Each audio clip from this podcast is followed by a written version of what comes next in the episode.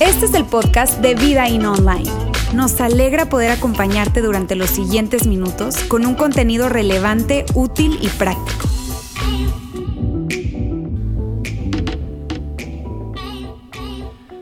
¿Qué tal? Muy buenos días. Qué gusto saludarles a todos. ¿Cómo están? Qué bueno, gracias a todos los que están acá en nuestro auditorio, acá en nuestro campus en Monterrey, y a todas las personas que nos ven en nuestra transmisión online. De verdad, muchas, muchas gracias por conectarse y por separar parte de su domingo para estar con nosotros. Quiero dar la bienvenida y saludar a todas las personas que hoy están por primera vez con nosotros en Vida In, ya sea aquí en el auditorio o que estás desde tu casa. Gracias por separar este tiempo, de verdad, lo valoramos muchísimo. Mira, hoy estamos cerrando esta serie de personajes donde lo que hemos eh, intentado hacer es que podamos examinar diferentes personajes de la Biblia y que podamos extraer lecciones y principios que tú y yo podamos aplicar a nuestra vida. Independientemente de si tú te consideras un seguidor de Jesús o no, de si tú crees en Dios, yo estoy seguro que todos los principios y las lecciones que hemos compartido contigo son sumamente relevantes. Independientemente de si crees o no, si tú los aplicas a tu vida, definitivamente funcionan. Ahora, nosotros acá en Vida In estamos convencidos de que todas estas historias se escribieron para nuestra enseñanza. Se escribieron para que tú y yo podamos obtener sabiduría de ahí y que podamos ser de alguna manera inspirados al identificarnos con esos personajes y ver y sorprendernos incluso de lo que Dios hizo con esas personas y lo que hizo no solamente en ellos, sino a través de ellos. Entonces, como veías aquí en el título, hoy vamos a estar hablando acerca de Pedro el famosísimo Pedro, quizá un personaje sumamente emblemático en el cristianismo. Definitivamente creo que todos nosotros, de alguna manera, independientemente si, te consideras un seguidor de Jesús o no, has escuchado hablar acerca de Pedro. Y no solamente eso, sino que hay plazas, catedrales, museos, hasta ciudades llevan el nombre en honor a este hombre judío que vivió hace dos mil años. Así de relevante y así de conocido es este personaje de Pedro. Ahora, yo estoy seguro que es probable que tú conozcas a alguien que se llame Pedro. O quizá tú estás acá o nos estás viendo y te llamas Pedro, así que si nos estás viendo o estás aquí, saludos Pedro, qué bueno que estás, qué bueno que estás con nosotros el día de hoy. Mira, eh, vamos a hablar acerca de de este hombre Pedro, que es un hombre, te digo, bien conocido porque no solamente fue alguien que, estuvo cerca de Jesús, no fue solamente una persona que estuvo eh, durante esos tres años de la vida ministerial de Jesús y no fue solamente uno de esos doce discípulos, sino que fue parte de un grupo muy cercano a Jesús. Formaba parte del círculo íntimo de Jesús junto a Santiago y a Juan.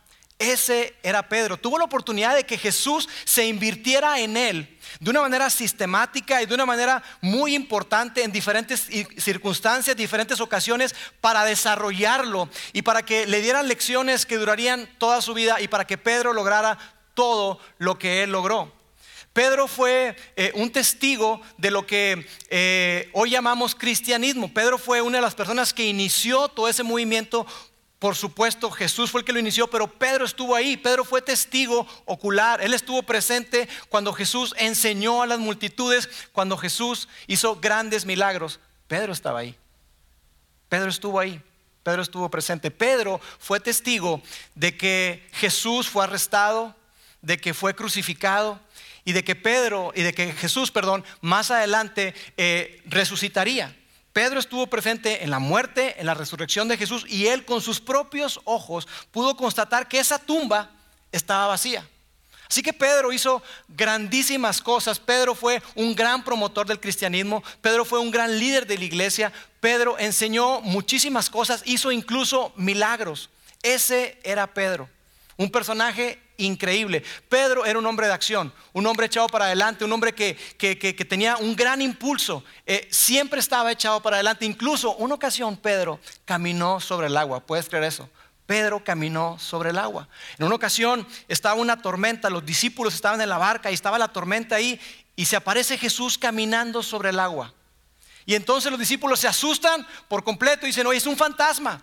Pero Jesús les dice, hey, no, no, no tengan miedo, soy yo.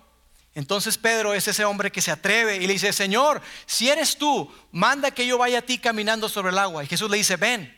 Y entonces Pedro, increíble, se baja de la barca y empieza a dar pasos y empieza a caminar sobre el agua en dirección a Jesús. Pero tú y yo sabemos que pocos pasos después Pedro empieza a ver toda la tormenta, el viento, las olas y entonces Pedro se hunde. Pero ese era Pedro. Pedro era un hombre que es conocido también por sus grandes declaraciones. Pedro era un hombre que, que tenía una gran fe. De hecho, en una ocasión Jesús reúne a sus discípulos y está platicando con ellos y les dicen, oigan muchachos, ¿quién dice la gente que soy? Y la gente le dice, pues mira, unos dicen que eres Elías, otro que eres Juan el Bautista. Y, y Jesús le dice, no, no, no, ok, ok. Pero ¿quién dicen ustedes que yo soy? Y Pedro es ese que se levantó y dijo, tú eres el Cristo, tú eres el Mesías, el Hijo del Dios viviente. Y Jesús le celebra. En otra ocasión, también estaba Pedro por ahí. Y, Jesús está hablando a, las multitudes que lo buscaban porque les daba de comer, les daba sanidad. ¿Quién no quiere estar cerca de una persona que te provee todo lo que tú necesitas? ¿No es cierto? Y así estaban las multitudes echadas adelante con Jesús, estaban ahí. Y entonces Jesús ve todo eso y da un mensaje poco popular. Poco popular. Y entonces lo que ocurre es que mucha gente dice que a partir de ese momento dejó de seguir a Jesús. Y Jesús se vuelve a ellos y les dice, ¿ustedes también quieren dejar de seguirme? Y Pedro hace esa famosa declaración que dice, Señor, ¿a quién iríamos? Solamente tú tienes palabras de vida eterna. ¿A dónde iríamos, Señor? Solamente tú tienes palabras que tienen perspectiva de la eternidad. Y uno ve personajes como Pedro y dices tú, wow, wow, yo me siento chiquitito comparado con Pedro. Pero sabes, definitivamente no todo fue positivo en la vida de Pedro. Pedro era un hombre impulsivo, un hombre orgulloso, un hombre que escuchaba poco y hablaba mucho. Pedro era esas personas que actúan sin pensar. Pedro era esas personas que, disparan el gatillo sin apuntar. Pedro era esas personas que se lanza sin primero detenerse a pensar lo que está haciendo. Pedro, Pedro así era. En una ocasión, eh, Pedro él creía que sabía lo que era mejor para las demás personas, incluido en una ocasión de Jesús, dos ocasiones. Jesús dice la historia que, que él eh, estaba ahí y le cae el 20, digamos así, de que dice que toda autoridad y todo el poder lo tenía él. Y Jesús hace una gran lección y una gran demostración de amor, de humildad y de liderazgo con sus discípulos. Entonces Jesús está consciente de que todo está sometido a Él y que Él tiene toda la autoridad y todo el poder. Y lo que Jesús hace es increíble. Él agarra una toalla y va y se hinca y le empieza a lavar los pies a sus discípulos. Y ahí está Jesús lavando los pies a los discípulos, a uno y a otro, y le secaba con la toalla. Y cuando llega el turno de Pedro, Pedro dice, Señor, tú me vas a lavar los pies a mí, jamás. Eso nunca puede ocurrir. Y Jesús le dice, mira Pedro, si no hago esto, entonces tú no vas a tener parte conmigo. Y Pedro responde, entonces no nada más los pies, sino las manos, la cabeza, bañame todo. Y Jesús dice, no, Pedro, tranquilo, basta con que te lave los pies. Pedro pensaba que sabía lo que era mejor para los demás, incluido Jesús, y quería a veces cambiar la agenda de Jesús. En otra ocasión Jesús está hablando con ellos y les dice, miren, yo que soy el Mesías, yo que soy el Cristo, tengo que padecer. Y voy a padecer de las autoridades judías y voy a ser sacrificado, voy a ser crucificado. Y Pedro escucha todo eso y lo agarra aparte y le dice, no, vete para acá. Jesús, ya no hables de eso. Ya no digas eso, el movimiento va bien, estamos agarrando tracción, estamos agarrando impulso. Agarra la onda, Jesús. Eso que estás diciendo, eh, no, no, no, no suena bien. Y Jesús dice, apártate de mí, quítate, hazte un lado. Porque para esto precisamente yo he venido. Yo he venido para dar mi vida en rescate por muchos, por todo el mundo. Ese es mi propósito y para eso yo he venido. Ahora mira, yo no sé si tú te identifiques con Pedro en sus cosas o sus cualidades positivas, su autenticidad, su impulsividad, eh, o, que, simplemente hacía esas declaraciones de fe. Yo no sé si tú te identifiques con eso. O quizá te identificas con esa parte no tan positiva de Pedro, donde pues el orgullo se, interpone, se atraviesa, o que eres muy impulsivo, o que eres como yo, ¿verdad? Que, hablamos mucho y escuchamos poco. Eh, yo no sé con qué tú te puedas identificar, pero creo que hay algo con lo que todos los que estamos aquí, los que nos están viendo en la audiencia online, hay algo, un elemento con el que todos nosotros nos podemos identificar. Y es la palabra fracaso. Fracaso. Todos nosotros podemos identificarnos porque en algún momento, estoy seguro, no importa en qué etapa de tu vida te encuentres, en algún momento tú has fracasado. En algún momento le has fallado a otros. En algún momento tú, no le has, pegado a la meta, tú no has llegado a lo que, a lo que te, te propusiste, tú no has llegado y no has cumplido lo que tú prometiste. Entonces le has fallado a otros, te has fallado a ti mismo y más importante quizá, le has fallado a Dios. Entonces lo que yo quiero que veamos hoy es qué ocurre cuando fracasamos. ¿Qué es lo que pasa dentro de nosotros cuando fracasamos? Y que después podamos ver qué es lo que hace Pedro, que es muy interesante. Es algo que tú y yo naturalmente hacemos. Pero después, quizá más importante, quiero que veamos qué es lo que hace Jesús. ¿Qué es lo que hace Jesús con Pedro después de que Pedro fracasa? ¿Y qué lecciones podemos aprender o aplicar de una manera muy sencilla tú y yo? Y mira, veamos entonces qué ocurre cuando fracasamos. Cuando fracasamos, pasa que el fracaso hace que tú te cuestiones quién eres. Cuando tú y yo fracasamos, hace que nos cuestionemos quiénes somos. ¿Soy realmente esa persona que, está batallando en su vida, que tiene su vida hecha pedazos y que no la puede poner en orden? ¿Soy yo esa persona? ¿Eso me define? ¿Soy yo esa persona que, lucha con, con hábitos, con adicciones, con comportamientos, con actitudes que me han dicho una, otra y otra vez que cambie, pero no puedo? ¿Soy yo esa persona? ¿Quién soy? ¿Quién soy? Porque cuando tú y yo fracasamos, nos hacemos preguntas y hace que nos replanteemos nuestra identidad. Fracasar hace que tú te veas al espejo y que tú te hagas la pregunta, ¿quién soy realmente? ¿Quién soy? ¿Soy esa persona que no puede cambiar? ¿Soy esa persona que dice que va a cambiar pero no puede? Porque sabes, el resultado del fracaso es, puede ser múltiple, pero al menos dos cosas están presentes siempre que tú y yo fracasamos y es culpa y vergüenza experimentamos culpa y vergüenza. Y eso hace que tú y yo eh, nos replanteemos cosas, nos hagamos preguntas con respecto a nosotros mismos, a otros y a Dios. El fracaso tiene el potencial de que olvide cómo Dios me ve y lo que Él dice de mí. El fracaso tiene el potencial de que tú y yo dejemos de lado y que nos olvidemos de lo que dice Dios acerca de nosotros. Eso es el potencial del pecado, un potencial muy, pero muy grande y muy, muy destructivo.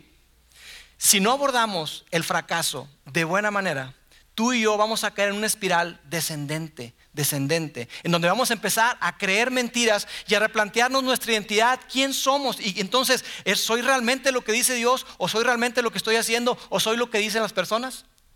Mira, yo te cuento algo personal. Hace algunos añitos, un par de años, eh, en, una empresa de la cual yo era socio, una empresa de liderazgo, donde dábamos cursos, seminarios, talleres eh, de liderazgo. La empresa empezó a crecer, nos empezó a ir muy bien y entonces se nos ocurrió la brillante idea de sacar unos autos en arrendamiento puro. ¿Sabes qué? Como una estrategia fiscal y todo y una prestación a los socios, oye, bruto. Entonces dije yo, ¿sabes qué? Hey, yo quiero uno, yo quiero uno y ese carro se lo voy a regalar a mi hija, mi hija Paulina. Y entonces llegó el día del cumpleaños de Paulina y yo agarré las llaves de ese carro, se las puse en una cajita, mi esposa y yo hicimos un moño grandísimo y lo colocamos encima del, techo, del capote del carro. Y se lo di a mi hija y estaba contentísima, no cabía de gusto, pero después llegó la pandemia. Llegó la pandemia y esos proyectos que teníamos prácticamente amarrados se cayeron se cayeron, se nos cayeron así de las manos. Y dijimos, ¿qué pasó? Y entonces nos vimos en la necesidad de replantearnos y decir, ¿sabes qué? Ya no podemos estar pagando mensualmente esos autos. Vamos a, vamos a llevar a la empresa a la quiebra. E, esto, esto no funciona. Entonces tuvimos que regresar esos autos. Y para mí fue muy, pero muy difícil tener que abordar esa conversación con mi hija. Y decirle, ¿sabes qué, hija? ¿Te acuerdas del carro? Mami, princesa, lo vamos a tener que regresar. Pero ¿cómo, papi? Lo vamos a tener que regresar. Porque el negocio no está caminando bien y, no queremos endeudarnos. Entonces, ¿sabes qué? Lo vamos a regresar. Y yo recuerdo que ella lo tomó de una manera muy madura, súper madura, pero obviamente lloró. Y para mí fue tan difícil porque yo me sentí culpable y me sentí avergonzado. Y empecé a escuchar cosas en mi mente que me decían, no eres suficiente, no eres un buen padre, tú le prometiste que le ibas a dar un carro y ahora se lo quitas. ¿Cómo? Mejor ni se lo hubieras dado en un principio. Y yo me sentía muy mal. Me sentía muy, pero muy mal. Pero es que eso es lo que hace el, fracaso. Yo me sentí literal fracasado. Y quizá hay aquí alguien que diga, oye, Lauro, no, pero por un carro, no, hombre, eso no es nada. Probablemente para ti no. Pero para mí fue algo muy importante donde yo me sentí muy mal. Yo tuve que recordar quién era y lo que Dios dice acerca de mí. Ahora, en el caso de Pedro, Pedro creía algo acerca de sí mismo. Algo que muchas veces tú y yo también creemos. Y es esto de que tú y yo nos sentimos mejores que los demás. A lo mejor no lo dices, pero estoy seguro que sí lo piensas. De hecho, ¿sabías que una encuesta revela acerca de, conducir que el 93% de los conductores creen que son mejores que el conductor promedio? 93%. Así que ya sabes, cuando vas manejando y te pasa 1, 2, 3, 4, 5, 6, 7, 9 carros de 10 creen que son mejor que tú, que manejan mejor que tú. Y tú también que ellos, ¿verdad? Por eso es que quizás somos así tan, tan agresivos. Pero Pedro creía que él era mejor que los demás. Él se sentía muy, pero muy seguro de sí mismo. Él tenía una gran confianza en sí mismo. Y él pensaba justamente eso. Y quiero que veamos un episodio donde justamente Jesús le dice a sus discípulos que, que algo va a pasar con ellos. Vamos a ver la historia. Dice así, Simón Pedro le preguntó, Señor, ¿a dónde vas? Jesús le contestó, ahora no puedes venir conmigo, pero me seguirás después. Pero ¿por qué no puedo ir ahora, Señor? Le preguntó Pedro. Estoy dispuesto a morir por ti. Estoy dispuesto a dar mi vida por ti. Y Jesús le dice, morir por mí, le contestó Jesús. Pedro, te digo la verdad, mañana por la mañana, antes de que cante el gallo, negarás tres veces que me conoces. Y la narrativa de Marcos dice que cuando Jesús les dice que iba a ser dispersado todos, porque dice, golpearán al pastor y las ovejas serán dispersadas, y Jesús les dice eso a sus discípulos, Pedro se levanta y dice lo siguiente, Pedro le dijo, aunque todos te abandonen, yo jamás lo haré. Pedro, me vas a negar. Me vas a negar tres veces. Y Pedro dijo, no, exclamó Pedro enfáticamente. Aunque tenga que morir contigo, jamás te negaré. Nunca te negaré. Y puede ser que otros tengan miedo y puede ser que otros eh, eh, se vayan, pero yo no me voy a ir, yo voy a permanecer aquí, Jesús. Puede ser que, otros fallen, que otros fracasen, pero fracasar para mí no es opción. Eso es lo que Pedro está diciendo. Hey Jesús, el fracaso y yo no empatamos. El fracaso y yo no somos amigos. Y después llega el momento del arresto de Jesús. Y están ahí en, en el huerto donde Jesús les había pedido a sus discípulos que oraran con él porque se sentía morir y todos se quedaron dormidos. Y llega ese momento del arresto donde llega un, contingente de soldados para buscar a Jesús y Judas con ellos. Y entonces lo que hace Pedro es que él saca un cuchillo y le corta la oreja a Malco. Malco era el esclavo o, el, eh, ah, una persona que trabajaba para el sumo sacerdote, era un ayudante del sumo sacerdote. Y es curioso que Pedro se atreve a cortarle la oreja a Malco, quien era probablemente la única persona que venía desarmada. ¿Por qué no atacó a los soldados? Atacó a Malco, que era el ayudante del sumo sacerdote y quizás estaba así nomás viendo. Y le cortó la oreja y Jesús dice, hey, espérate, no, Pedro, ¿qué estás haciendo? Claro que no, esta no es la manera, Pedro. Y él agarra la oreja, ¡pum! Y se la pone a Malco y lo sana. Y Jesús dice, aquí estoy. Todo este tiempo estaba entre ustedes. Y ahora vienen conmigo con espadas, con palos. Aquí estoy. Yo soy. Y se lo llevan. Y es arrestado. Y entonces viene, ahora sí, quiero que veamos el gran fracaso de Pedro. Dice así, Simón Pedro y otro discípulo, en este caso es, Juan, siguieron a Jesús, se lo llevaron y lo están siguiendo. Ese otro discípulo conocía al sumo sacerdote, o sea, estaba conectado, tenía contactos, dice, así que le permitieron entrar con Jesús al patio del sumo sacerdote. Pedro tuvo que quedarse afuera, junto a la puerta. Entonces el discípulo que conocía al sumo sacerdote habló con la mujer que cuidaba la puerta y ella dejó entrar a Pedro. Pero lo deja entrar y hace algo. Y le dice, la mujer le preguntó a Pedro, oye, ¿no eres tú también uno de los discípulos de ese hombre? No, no, contestó Pedro, no lo soy. Continúa y dice, como hacía frío, los sirvientes de la casa y los guardias habían hecho una fogata con carbón, y grábate esta frase, una fogata con carbón. Estaban allí de pie junto al fuego calentándose, y Pedro estaba con ellos también calentándose, hacía mucho frío. Volvieron a preguntarle, oye, ¿no eres tú también uno de sus discípulos? No lo soy, negó Pedro.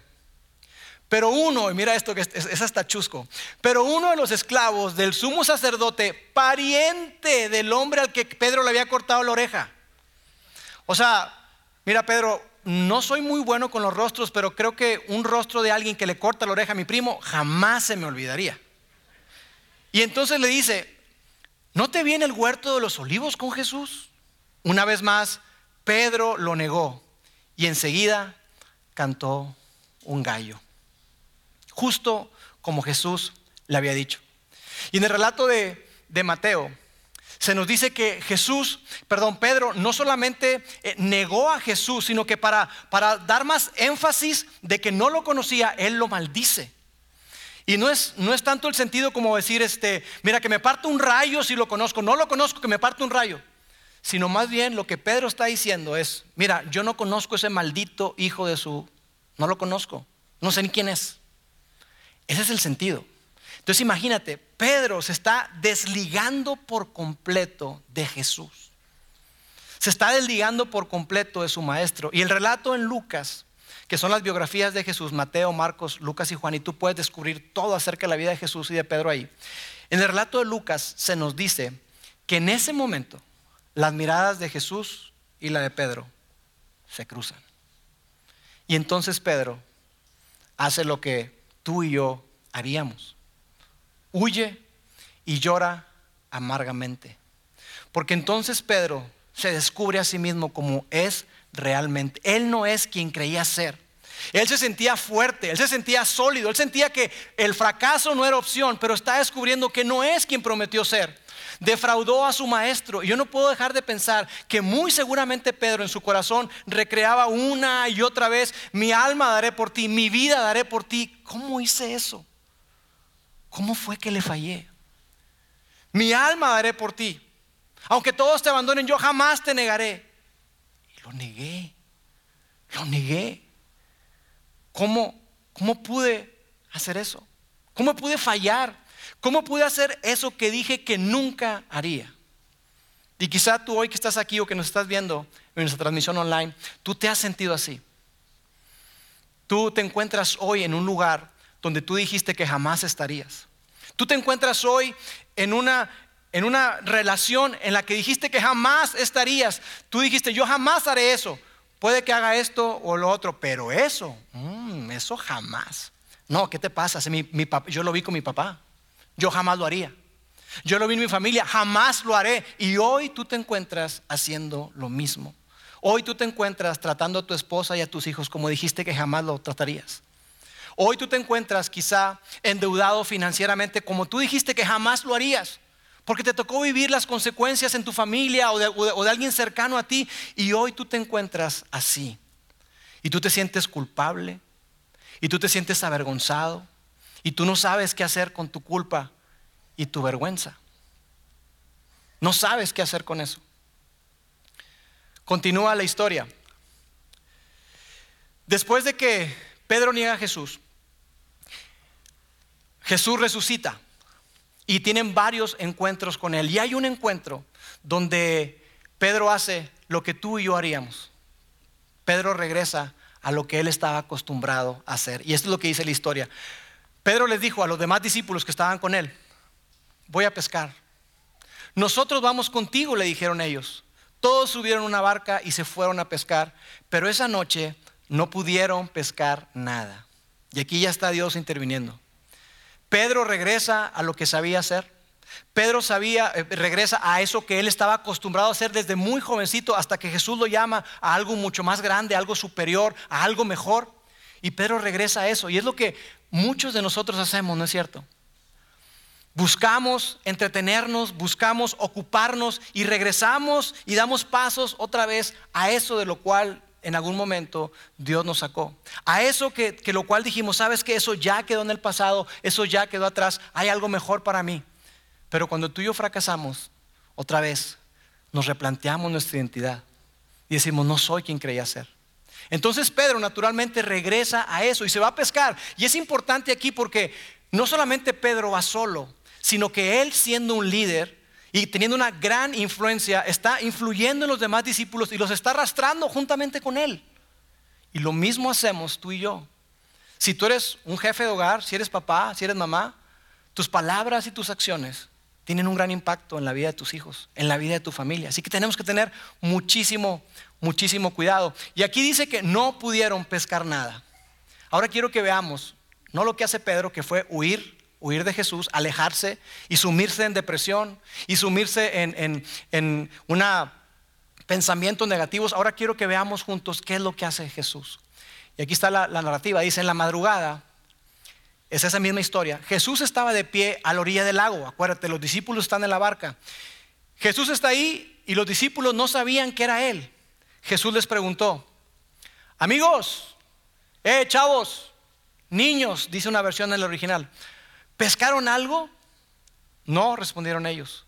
Jesús les dijo, oigan, echen la red por el lado derecho de la barca y pescarán algo. Los discípulos obedecieron y después no podían sacar la red del agua, pues eran muchos los, los pescados. ¿Qué hace Jesús? ¿Sabes lo que hace Jesús? Él recreó el milagro con el cual invitó a Pedro a que lo siguiera. Porque años atrás, tres años atrás, en un momento Pedro estuvo pescando toda la noche, o intentando pescar, más bien dicho. Estuvo intentando pescar, pero no pescó absolutamente nada, no pudo pescar nada. Jesús se aparece y le dice, echen la red más allá. Y cuando lo hicieron, dice la historia que se, casi se hundían los barcos, los botes, de la cantidad de peces que estaban atrapados. Y entonces eh, Pedro se acerca a Jesús y le dice, Señor, aléjate de mí porque yo soy pecador. Aléjate, yo, no, no, soy digno de estar delante de ti. Y Jesús le dice, hey, no tengas miedo. De ahora en adelante yo te voy a hacer pescador de hombres. Sígueme. Y lo recluta. Jesús está recreando ese mismo milagro para que Pedro pueda recordar quién es Él. Para que Pedro pueda saber que los brazos de Jesús siguen abiertos, que la invitación para tener una relación con Él cercana, íntima, sigue ahí. Eso no ha cambiado. Eso no ha cambiado. Él recrea ese milagro.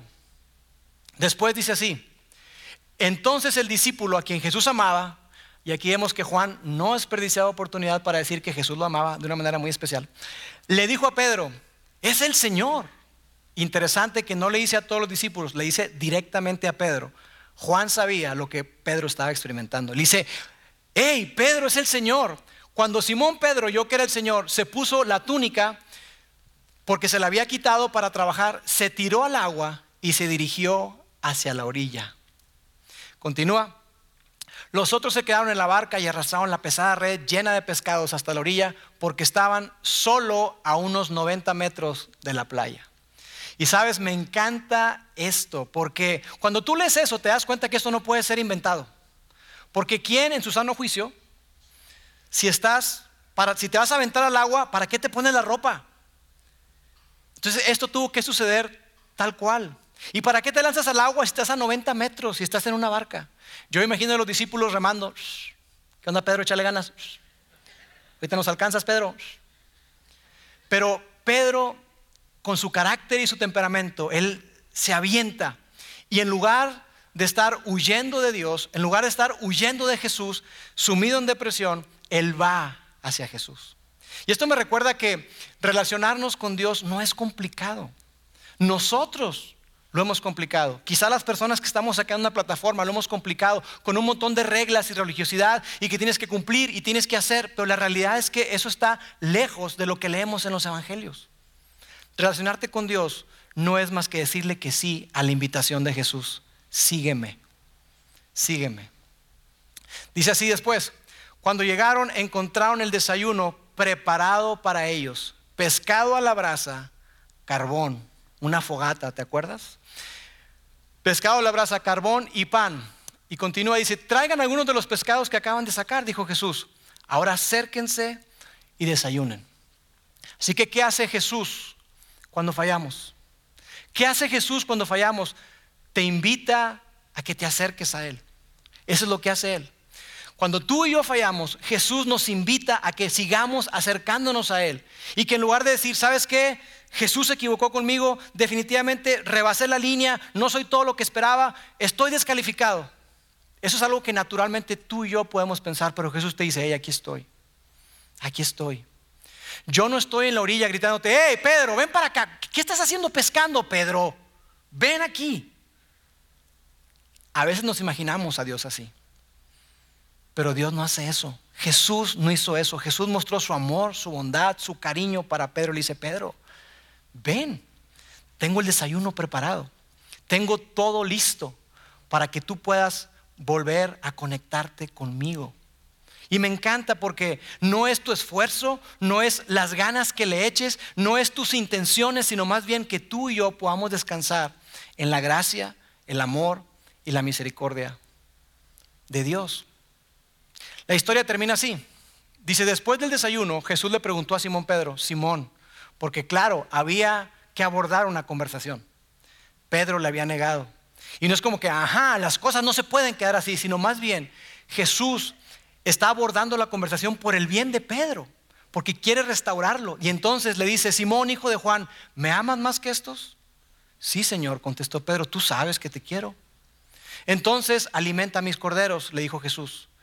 Jesús repitió la pregunta, Simón, hijo de Juan, ¿me amas?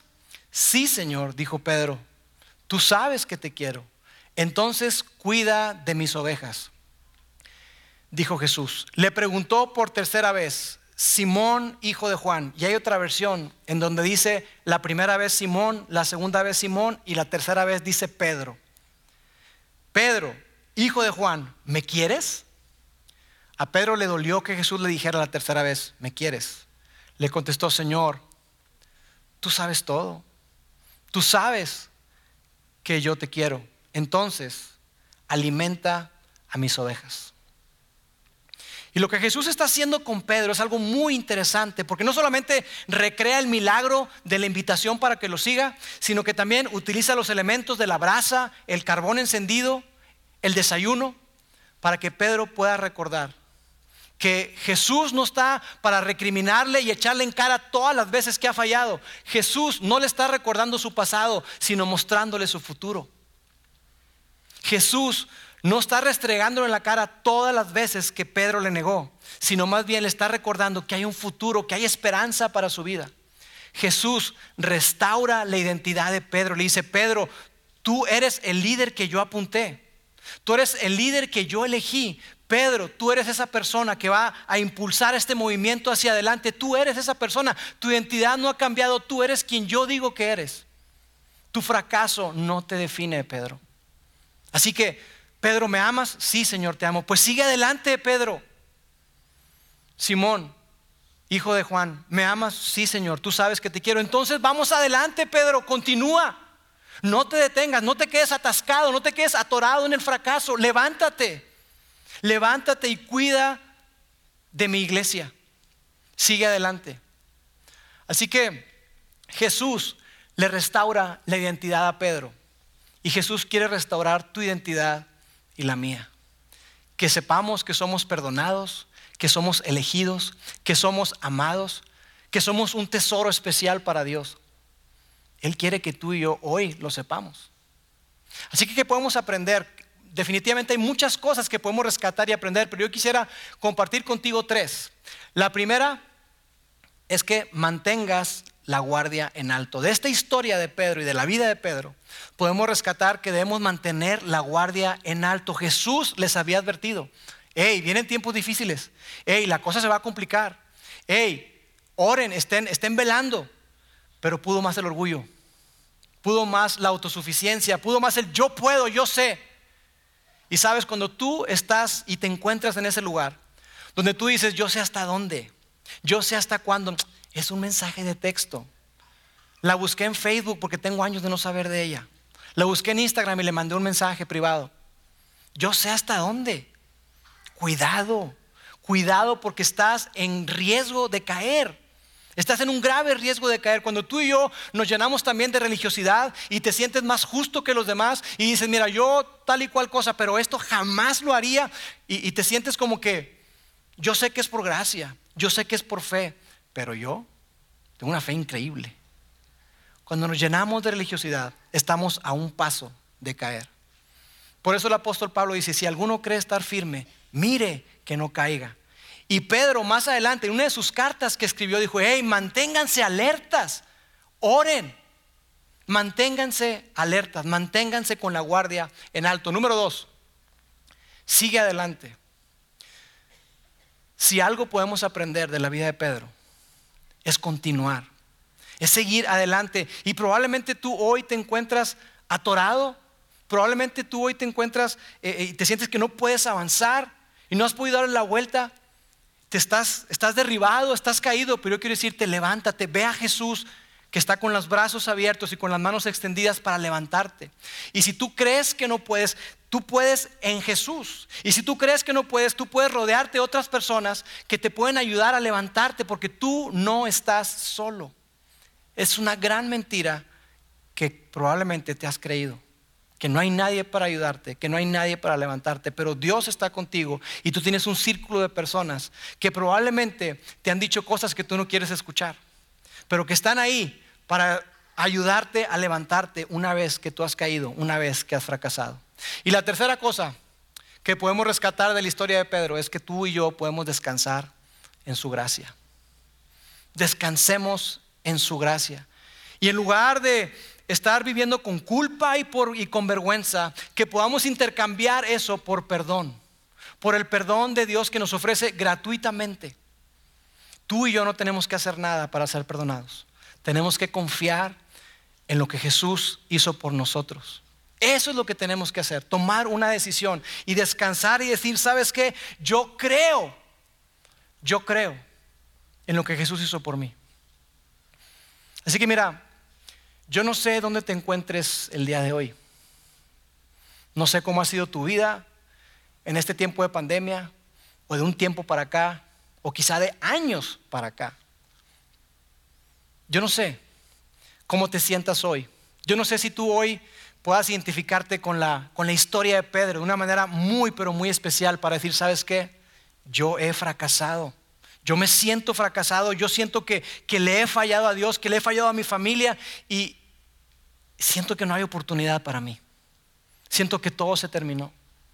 Siento que mi tiempo pasó, estoy descalificado. Y sí, tenía planes, tenía sueños, pero yo creo que todo eso quedó atrás, quedó en el pasado y no hay nada que pueda hacer. La historia de Pedro nos recuerda a ti y a mí que hay esperanza para nosotros. La historia de Pedro nos recuerda que no todo está perdido, al contrario, que cuando tú y yo fracasamos, lo que Jesús hace es invitarnos a intentarlo nuevamente. Y eso es lo que Él quiere que tú y yo hagamos. Así que yo hoy quiero invitarte, a ti que estás acá, a los que nos están viendo en nuestra transmisión online, a que no se queden en la barca. Imagínate que Pedro se hubiera quedado en la barca. Es el Señor y que hubiera dicho, ajá, bueno, Pedro se atrevió y se lanzó. Así que tú no te quedes en la barca en esta mañana. Sal de donde te encuentras. Levántate. Levántate, sigue adelante porque los planes de Dios no han cambiado contigo. Él tiene planes de bien para ti. Él te ama y su invitación sigue abierta. Sígueme, sígueme. Permíteme orar. Dios, te doy gracias Padre, gracias porque en esta mañana podemos recordar que cuando pensamos que el fracaso no es una opción, nos damos cuenta que el fracaso es el estándar de todos nosotros. Todos nosotros hemos fallado. Todos nosotros nos hemos equivocado. Todos nosotros, de diferentes formas, de diferentes maneras, te hemos fallado, Dios. Le hemos fallado a nuestra familia, nos hemos fallado a nosotros mismos. Pero Padre, gracias porque hoy nos recuerdas que nuestra identidad se encuentra segura en ti. Recuérdanos todo el tiempo que así como tú en medio de esa fogata la recreaste para que Pedro jamás identificara el fuego o una fogata con su fracaso, sino que le identificara con la restauración, que tú hagas eso en nuestras vidas. Ayúdanos a depender siempre en ti. Ayúdanos a correr hacia ti y no correr de ti. Padre, yo te pido por cada persona que hoy está dispuesta a darse la oportunidad de depositar su vida y su confianza en ti. Te amamos, Dios, en el nombre de Jesús. Amén.